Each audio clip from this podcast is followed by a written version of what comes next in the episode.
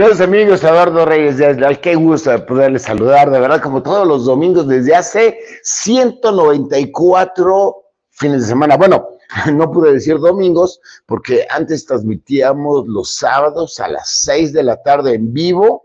Claro, tú puedes ver el programa cuando quieras, ¿no? Se mantiene ahí. Están todos los 193 programas ahí guardados en YouTube, pero lo transmitíamos en vivo los sábados porque estamos en la época del COVID.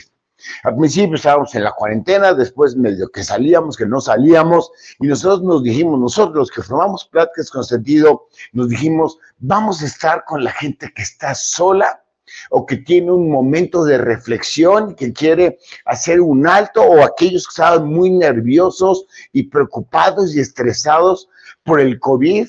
Y entonces transmitíamos los sábados presumiendo que era el momento, digamos, de más soledad, de más reflexión de más angustia.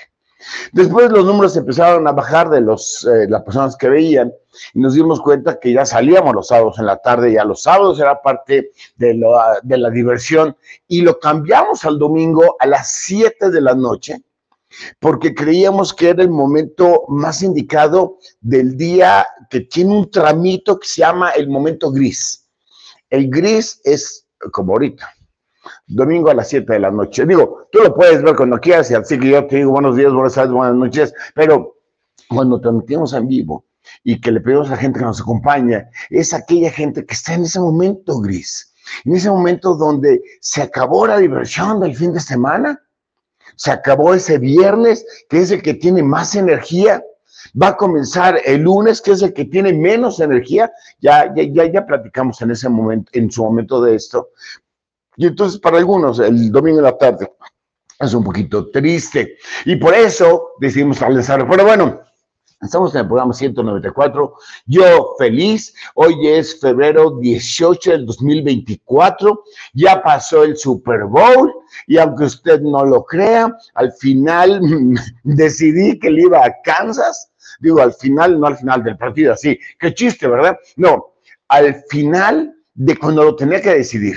Todavía eh, había volado a Nuevo Laredo el día del Super Bowl en la mañana y lo que dije, acuérdate que, que, transmitimos en la mañana, pero ligeramente después de la transmisión de las 11 de la mañana, este, me encontré a un amigo en el avión y me dijo, ¿quién le vas? Le dije, no, no sé, todavía no lo decido, todavía no empezaba.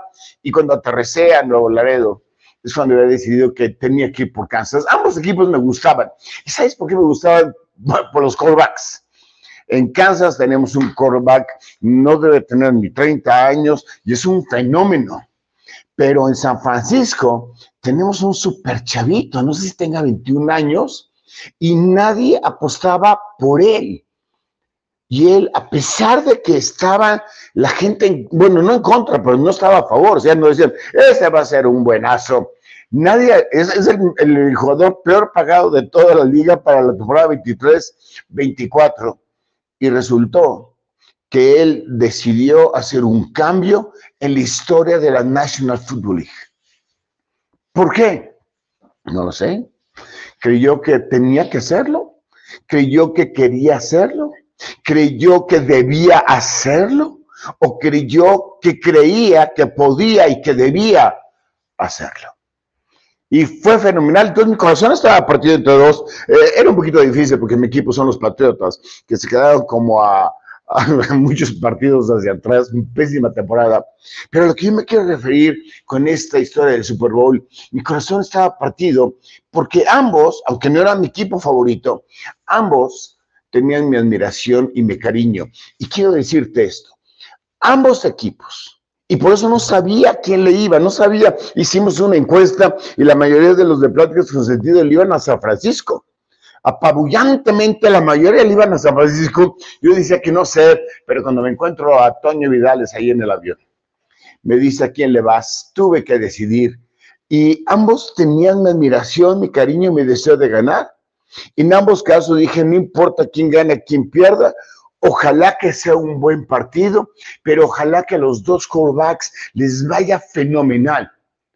Y en ese momento dije, bueno, Kansas, Kansas, no, no porque sabía que iba a ganar, adentro de mí yo sabía que iba a ganar Kansas, te lo juro, te lo juro, pero quería al final, dice ahí, que gane Kansas, pero que le vaya bien al quarterback. ¿Qué pasó en el partido? ¿Iba perdiendo Kansas? Difícil para mí, para mi pronóstico de americano. No, no estoy narrando el partido, si ese no es el punto. Acabaron empatados.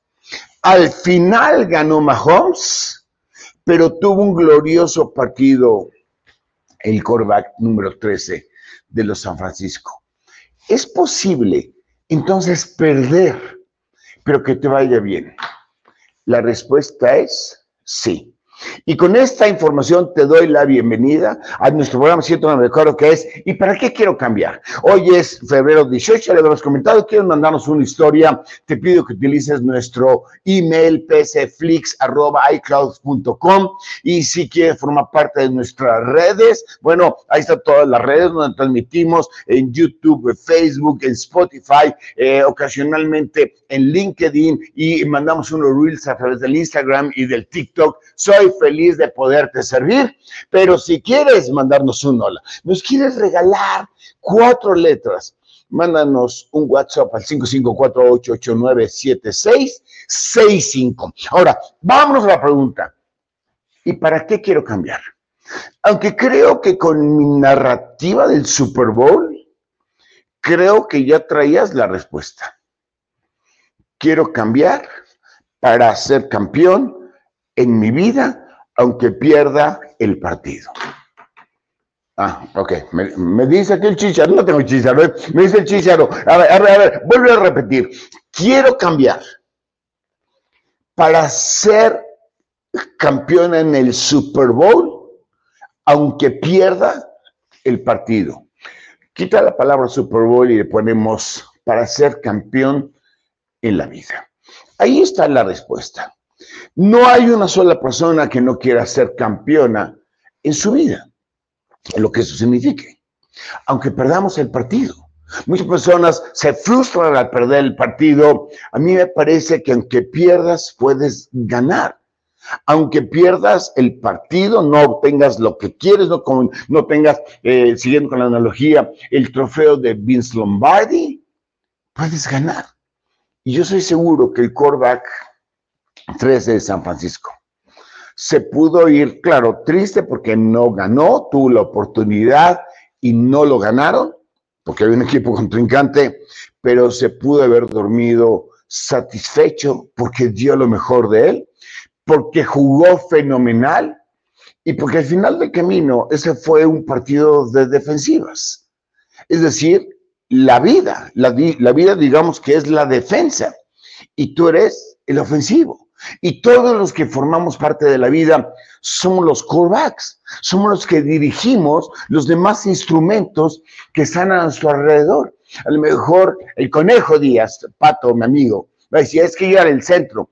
En tu vida, Pato, en tu vida, Oscar, en tu vida, Alejandro, en tu vida, Margarita, en tu vida, Esmeralda, en tu vida, Leticia, eres la callback de tu vida, porque tú diriges tu vida. Tú decides qué jugada vas a mandar, cómo la vas a mandar, si entregas el balón, si te rindes, si fombleas, si entusiasmas a los, que están alrededor. O sea, el centro forma parte de mi coreback, sí, pero el centro a su vez es sí, sí mismo coreback de su vida. Y entonces sí puedo contestar para qué quiero cambiar. La primera pregunta, y además este programa ha estado padrísimo, esos, esos 194 programas, porque siempre nos basamos en preguntas. Y las preguntas ya sé que es el momento en que vas a reflexionar, porque la gente cambia o por reflexión, o por dolor, o por el simple conocimiento. Quiero cambiar. Ahí está el poder de las preguntas. Como decía, quiero cambiar porque he reflexionado, y quiero hacer las cosas un poco diferente, poder de las preguntas, o porque me movieron el tapete, quiero cambiar porque hay una movida de tapete, porque lo que yo estaba haciendo resulta que no estaba tan fenomenal, me movieron el tapete, o quiero cambiar porque me permite reconocer que hay siempre una manera diferente de hacer las cosas. Por eso nos encantan aquí en Pláticas con Sentido las preguntas Las preguntas te llevan a la reflexión, te mueven el tapete, te inquietan, te quitan tu, tu status quo y te permiten saber que hay otras maneras de saberlo, de, de, poder hacer algo, de poder cocinar unos huevos refritos o de poder hacer los famosos camarones que hace Eduardo Reyes, que los he presumido, que luego ya no me van a salir. El poder de las preguntas. Quiero cambiar. Esa es la pregunta que quiero que te lleves a tu alma. Te lo ruego. No, yo sé que tú eres ya fregón, ya sé fregona, ya sé que eres lo máximo y que has podido alcanzar todos los niveles que has querido. No importa.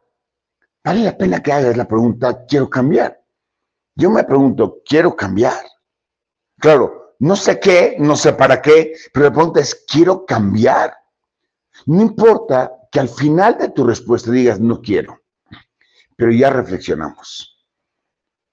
Ya sacudiste tu, tu status quo y ya analizaste que yo Entonces, tal es la pregunta, ¿quiero cambiar? Y entonces me vas a poder contestar, no, no quiero, ya, final, no, no quiero, no quiero. ¿Por qué no quieres? ¿Por qué no quieres, papito, mamita? Ah, porque así estoy bien. Status quo. Y se vale. Por supuesto, se vale siempre que, aunque no soy nadie para juzgar, hayas reflexionado. La reflexión puede mucho. En la Biblia le llaman en la oración, en la India le llaman meditación, eh, en la ciencia le llaman reflexión, eh, qué sé yo. Quiero cambiar. Y si concluyes después de analizar la pregunta, no, no quiero, así estoy bien, ya ganaste. Ya ganaste. No importa que no lo consideres como el Super Bowl, no importa nada. La reflexión te hace ver unas cosas diferentes. No, no quiero. Y entonces decir, ¿por qué no? Pues porque soy feliz, ¿qué que yo te diga? O sea, no, no quiero cambiar, así estoy bien, porque soy feliz. Y muchas personas nos da miedo cambiar un poquitito el, el escenario, porque a lo mejor pierdo la felicidad lo que eso signifique. A lo mejor tendríamos, y le digo que, que la note, a lo mejor tendríamos que hacer una ponderación en una práctica con sentido de qué es felicidad. Me gusta, me gusta. Ya, ya, ya lo estaba tomando eh, nota, Lita. ¿Qué es la felicidad? Pero bueno, no, no quiero cambiar. He reflexionado, me he sacudido, eh, he podido analizar si hay otras maneras, pero no quiero porque soy feliz. Y por supuesto que está bien, pero reflexionamos. Pero a lo mejor tu respuesta no es que me digas soy feliz, porque aquí lo que hemos predicado, creo que la palabra fuerte, no, que lo que hemos promovido es la integridad, que cuando te hagas una pregunta contestes con toda la sinceridad. Que, y ya sé que me van a regañar con lo que voy a decir, ya me va a ver alguien muy feo, que no seamos hipócritas. Ya sabía, ya lo sabía.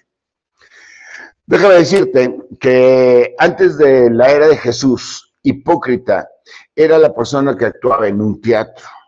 Es decir, era hipócrita porque hipócrita era ponerse una máscara para poder actuar un papel diferente. El teatro era hipocresía. No, es, no, era, este, no era despectivo como ahora lo, lo, lo manejamos. Pero claro, entonces había un actor que, digamos, era una persona normal, pero que se metía al teatro y al hacía de rey como no era realmente su vida, sino era su papel, le llamaban hipócrita. Entonces, hipócrita no es una palabra necesariamente ruda, es usamos otro papel. Entonces yo le decía, aquí hemos estado tratando de promover la integridad para que no seamos hipócritas, para que no manejemos un rol que no es el nuestro. Pero bueno, haciendo íntegros, voy a quedarme con una palabra más hermosa, menos prejuzgada, siendo íntegros realmente soy feliz. Realmente soy pleno. Realmente estoy dando lo mejor de mí. Realmente no. Bueno, hacemos un análisis, no tiene importancia el resultado, porque del resultado se mueve el cambio. ¿Ok? Así soy feliz.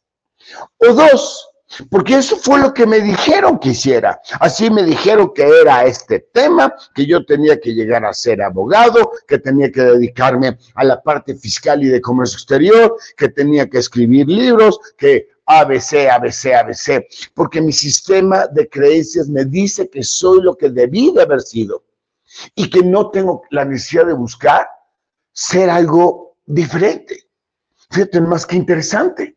A, muchas personas les da miedo poner en juicio su sistema de creencias, porque el sistema de creencias se da la seguridad, o sea, tu seguridad viene de lo que tú crees. Eh, manejamos un programa que se llamaba Somos lo que creemos. Y claro, nos da miedo cambiar el sistema de creencias en lo que yo en mis años, no voy a decir mi edad, en mis 27 eh, años de edad, no te rías. Dice Ale, que ahora resulta que soy más pequeño que, que, ella. Bueno, en mis muchos años de edad, me han dicho que así estoy bien, que ese es mi sistema de creencia, que así debo de crear, así debo de conceptuar a mi Dios, así debo de organizar mi vida. Eh, esto es lo que significa el éxito, qué sé yo. ¿Para qué quiero cambiar?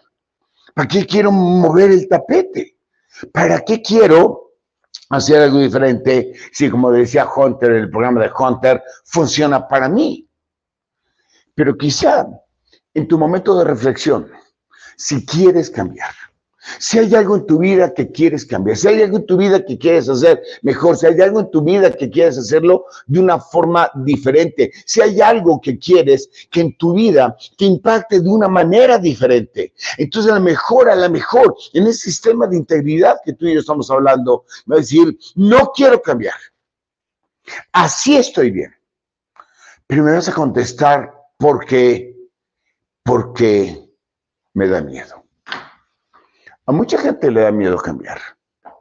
Le da miedo porque no sabe a qué se va a enfrentar. Porque fuimos juzgados, como yo decía en un programa, mi papá tiene la culpa que yo soy un fixed mindset. El fixed mindset dice que no se anima a hacer las cosas. Y mi papá me habló en la noche, ¿y por qué dijiste eso? Ah, pa, es que tú me aplaudiste cuando sacaba 10. Me dijo, pues estaba bien, ¿no? O sea, sacabas 10 de calificación o acababas con la excelencia. En mi época se movía excelencia, primer lugar, segundo lugar, tercer lugar. Y yo en primaria era un chico de excelencia, te lo juro. Claro, porque mi papá era parte del staff de maestros de mi escuela. O sea, me moría mal y me daban zape. Y yo, yo ahora soy de la época de los zapes. Y me aplaudías. me dijo, ¿y eso está bien, hijo? No, pa, porque se acaba nueve entonces no tenía el aplauso. Estaban juzgándome, porque así era la época, el resultado, no el proceso. Y cuando nosotros nos medimos por resultados y no por procesos, claro, si no tienes la seguridad de que en el otro examen vas a sacar 10 y puedes evitarlo, pues mejor no lo hago. Mucha gente no se hace a un algo porque tiene un miedo, pero tiene un miedo de no lograrlo. Yo creo, yo creo, no soy psicólogo, pero no creo que tengas miedo de no lograrlo. Tienes miedo que si no lo logras, te vas a juzgar o tú vas a desilusionarte de ti o alguien va a decir, ¡hey, no pudo!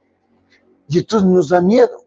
Entonces, a lo mejor en esa reflexión, tú, tú dices, quizá pueda, quizá valga la pena, pero me da miedo por el juicio que alguien va a generar de mí. ¿Y sabes cuál es el peor juicio?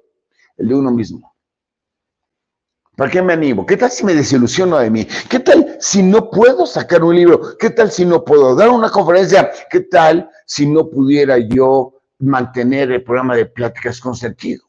Vale la pena que te diga, para mí, claro, que al principio eh, pláticas con sentido no estaba programado, simplemente era una plática de acompañamiento. Luego fueron dos, luego fueron tres, luego fueron cuatro, porque la gente nos escribía y nos decía, está chido, gracias por ese esfuerzo. Ah, pues sigamos dando el, esfuerzo. Pero me, ¿sabes qué me daba miedo? Cuando llegamos al programa número siete exactamente, sí exactamente de plática con sentido, es decir, hace 187 programas, hace 187 semanas, yo me dije, santo Dios, ¿Y de dónde voy a sacar tantos temas? ¿De dónde voy a sacar tantos temas? Y como dice mi papá, y tantas tonterías, me dijo, me dijo, hijo, no sé de dónde salen tantas tonterías los que dicen el programa. Y yo dije, no lo sé. Para mí Dios existe, es poderoso, me suple en mi deficiencia, me da fuerza en mi debilidad. Y dije, Dios proveerá. Y le dije a las tres personas que en ese momento estaban, hoy somos 17, Dios proveerá los temas. Cuando me dijo, no acuerdo quién, oye Eduardo, ¿pero de qué vamos a hablar? Dios proveerá. y dejé de preocuparme por el futuro, dejé de preocuparme por el que si puedo o no puedo, y empecé a ocuparme en lo que entregaba, no en el juicio. Yo sabía que iban a venir o creía que iban a venir juicios y críticas, y a lo largo de 194 programas sí me he dado cuenta de una crítica es mucho. Una sola crítica, y es cuando hablé de Acapulco, que hice suponer que no era la, intención de que el gobierno había fallado en, platicar sobre el mundo. Me dijo, oye, no, Eduardo, todo el mundo sabía que venía lo del huracán Otis. No, no, había un juicio al respecto, pero no me, no me dio miedo que me juzgaran.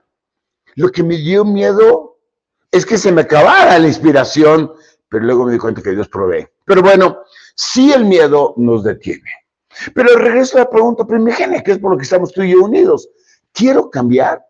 ¿Quiero cambiar a pesar de que estoy en un status quo chido? A pesar de que mi sistema de creencia me dijo si estoy bien, a pesar del miedo, mira, no lo sé. Vamos a olvidarnos tantitito si quiero cambiar. Vamos a olvidarnos dos segundos y mejor vamos a concentrarnos el para qué quisiéramos cambiar. ¿Qué, me trae el cambio? O sea, ¿por qué tendría que reflexionar si quiero o no quiero cambiar? Yo diría que hay unas premisas y hay unas razones. El para qué queremos cambiar. La premisa número uno, la número uno es que la vida es cambio constante. Ya, ¿qué quieres que? La vida es cambio constante. Nosotros teníamos eh, work time normalmente, work office, trabajamos en la oficina normalmente. Habíamos superado la influenza, creo que era año 2008, 2009, no me, no, no, no, no me exiges demasiada precisión. Cuando me dijeron, oye, creo que vamos a tener que entrar a cuarentena, te estoy hablando en 2000, fue 2009, en, un poquito antes de mayo, no sabíamos qué iba a pasar.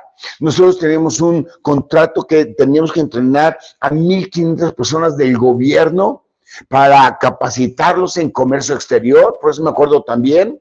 De repente recibo una llamada de la persona que nos contrata del SAT y dice, detén las máquinas, orden presidencial, todo se detiene. No hay trabajo en la calle. Entramos en influencia, no reconocemos qué significa eso y entonces por orden presidencial se detiene el país. El mundo se ve detenido. Iba a ser el cumpleaños de Goyito. Iba a entrar el 1 de mayo cuando recibe esta llamada.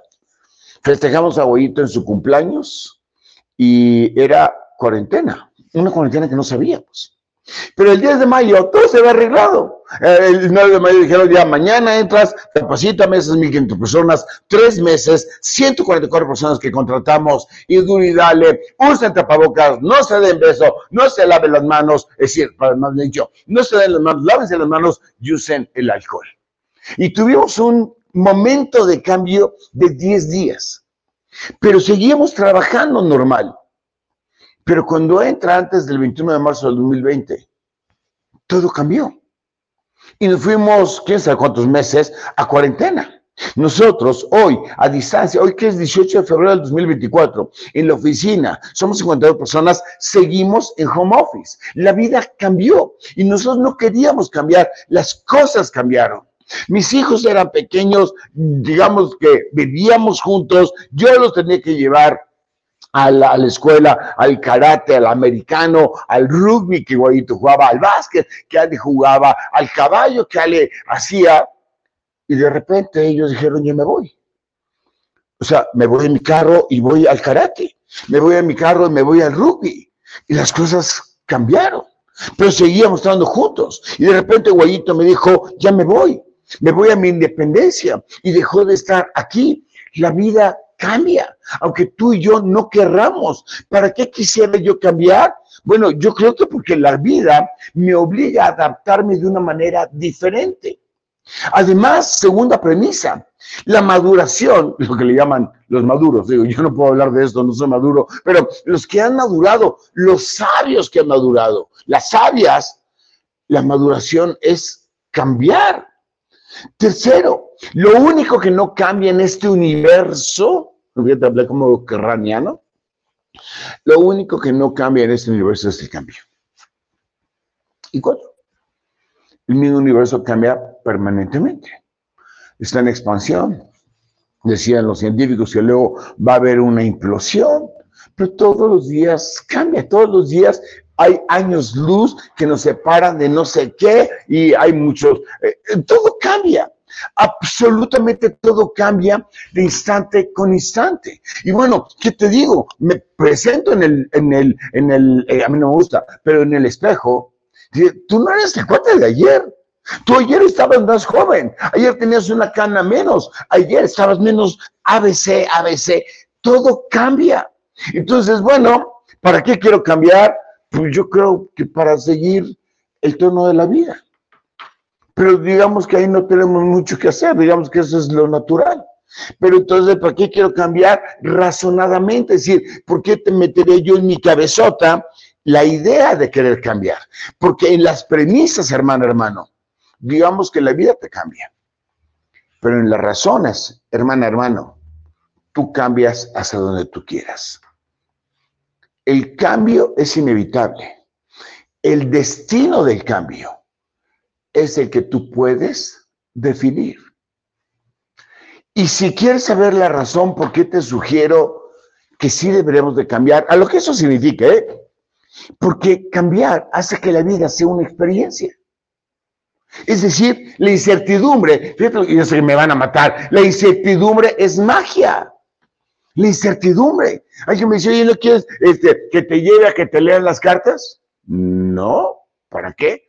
Pues para que sepas lo que viene en tu futuro, para que sepas A, B, C, D, y X, Y y Z, para que sepas que vas a morir dentro de mil millones de años si vas a morir de un accidente, si vas a tener dinero, si te vuelves a casar, si tus hijos se... No, dije, no quiero. ¿Por qué? Porque la Biblia lo manda. La Biblia dice que no consultes hechiceras y etcétera. Pero más allá de lo que dice la Biblia, que para mí es el todo, más allá de eso, no quiero saber lo que me va a pasar mañana. Pero ¿por qué no? Porque yo quiero estar preparado para lo que venga mañana. Yo no quiero saber qué va a pasar mañana. Yo no sé si mañana voy a tener un problema, un desafío, una oportunidad, un relajamiento. Yo no sé, no importa, porque para mí la vida se hace hermosa cuando te preparas para ella, aunque no sabes qué viene, y es lo que se convierte en experiencia.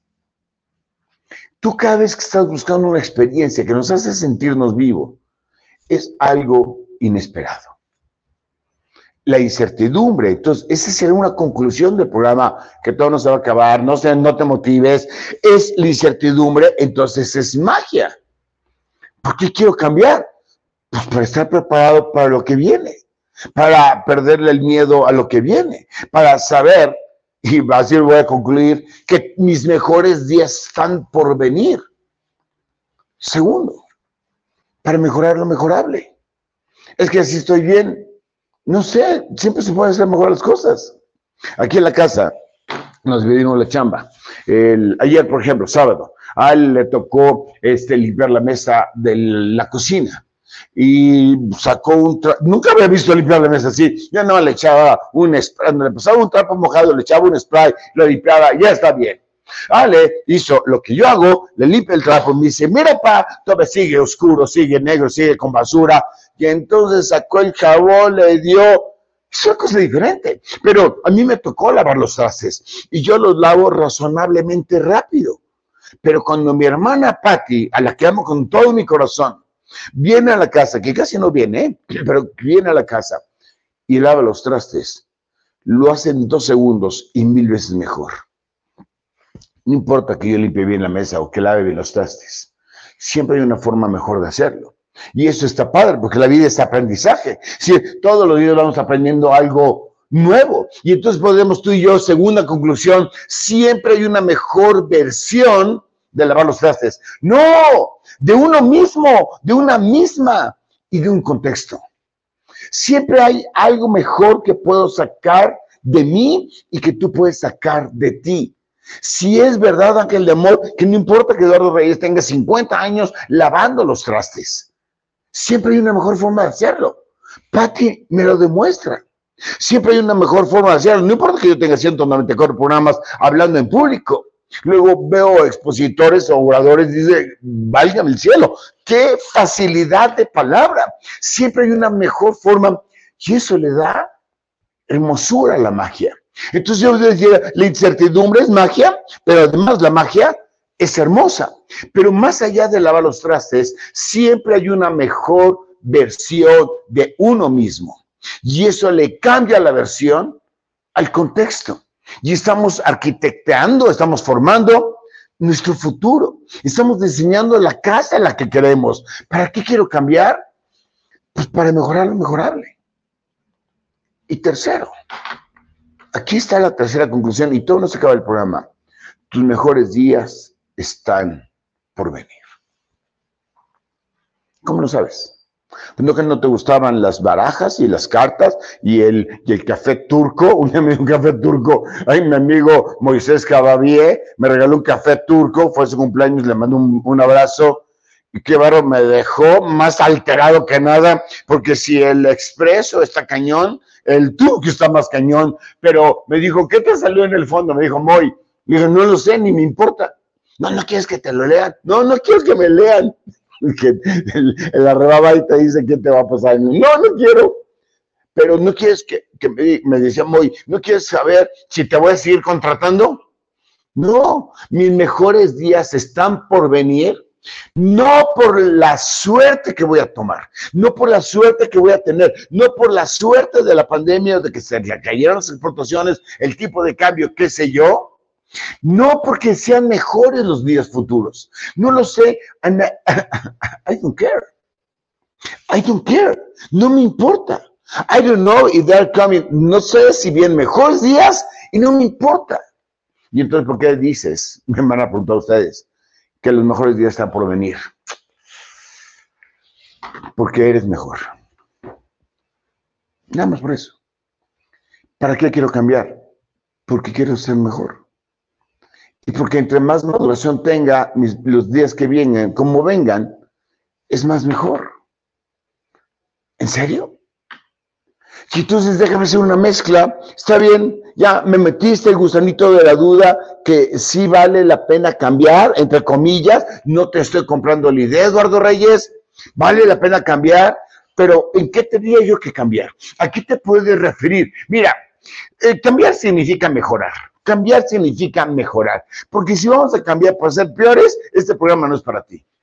Si vamos a cambiar, porque alguien me decía, creo que ya voy a ser mala persona. ¿Y cómo? ¿Por qué? Pues porque me han traicionado. Tres novias que había tenido a lo largo de toda su vida. Y las tres lo habían abandonado, novias, no esposas. Creo que se abusaron de mi nobleza, me dijo él. Le digo, espérame tantito, ¿quieres hacerte un gandaya? ¿Quieres a partir de ahorita regresar y ser gandaya? Me dijo, pues sí, no me voy a volver a dejar. Me dije, pero ¿no sería mejor que mejoráramos? Cambiar es del verbo mejorar. Y le dije a esta persona, lo que debes de mejorar es tu inteligencia emocional, el cómo recibes a la vida. Es que me dejó la novia, no pasa nada. No pasa nada. Porque cambiar significa entonces tomar las cosas de una manera diferente. La perspectiva. La perspectiva de tu contexto. Nosotros tenemos el derecho de decir, qué bárbaro, cómo me ha ido mal en esta vida, o qué bárbaro, cómo me ha ido bien en esta vida. Tuvimos un suceso en casa, no, no vale la pena ahorita que lo planteamos porque son desde el tiempo. Pero mi papá me dijo, es que hemos tenido una tras otra, una tras otra. Yo dije, oye, papá, no sé qué has tenido, no, no sé qué hemos tenido, pero tú estás fuerte. Mi papi está súper fuerte. Y mientras que estemos aquí, pa, tú me enseñaste a lo largo de mis 27 años de vida, no, no es cierto lo que sea, tú me enseñaste a no rendirte. Y para no rendirme, tuve que sacar energía de las piedras, pa. Y para hacer eso, tuve que ver el lado positivo al contexto que estaba viviendo. Eso es lo que tú me enseñaste, papi. Entonces, no hay una tras otra. El contexto le cambia la perspectiva, aunque no cambies en sí mismo el contexto. ¿Qué quiero cambiar? tu calidad de persona para que llegues a la excelencia. A la excelencia es dar lo mejor de ti, lo que eso signifique, no importa. Yo no sé hablar alemán ni francés, mi inglés es bastante chafa y mi español está espantoso. Pero da lo mejor de ti, es ser excelente. Yo me considero de excelencia, sí, no digo que lo hago bien, pero te prometo que preparo las prácticas con sentido, con mi corazón con el ánimo de compartirte un algo. Le estudio, le leo, y no es mi chamba principal, yo tengo que seguir trabajando, si no, no comemos. Porque dice Ale que ella se va a trabajar para, para conseguir la chuleta, pero no he visto que la chuleta la comamos. Pero bueno, ¿qué quiero cambiar? El que podamos dejar, y perdón si uso una palabra muy difícil, muy dura, la mediocridad para irnos a entregar lo mejor de ti. ¿Qué quiero cambiar?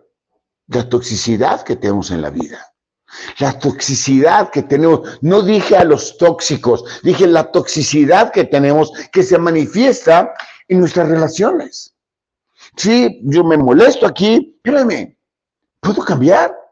En el 2019 me enojé dos veces, no me gusté a mí mismo y decidí cambiar. No me vuelvo a enojar, bueno, con menos no en ese tamaño. Eh, el que estaba mal era yo y valió la pena. No importa que la otra persona se lo mereciera. ¿Qué quiero cambiar? Pues mejorar tus relaciones, supongo. ¿Qué quiero cambiar? Mi capacidad. ¿Mi capacidad de qué? De dimensionar los problemas.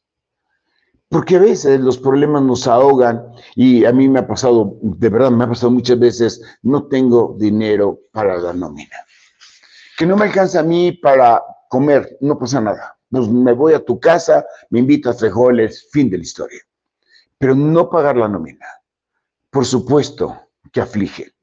Pero cuando eso ha pasado, cuando no puedo pagar la nómina, dimensiono los problemas el dimensional problemas es, pues tiene un principio y tiene un final, por supuesto. Pero antes de regresar a dimensionar los problemas, es, debo de descubrir qué quiero cambiar. El poder más grande que existe en tu ser, que es el poder no del amor, bueno, sí del amor, pero es una traducción al español, del perdón. Que, que, perdones tú, que perdones a los demás, que perdones a los que te han hecho, a los que no te han hecho, a los que te dieron, a los que te quitaron el poder del perdón. Yo le decía a Andy, mi hijo, perdonar es avanzar. Me dijo, ¿por qué? Per, para, don, tus dones. El poder del perdón. Pa, pero ¿quieres que perdone a otra persona? Quiero que lo perdones. Pero ni siquiera me ha pedido perdón. I don't really care, my friend. I don't really care, mi Andy. No me importa si te han pedido perdón. ¿Pero por qué, pa? Porque necesitas tú avanzar.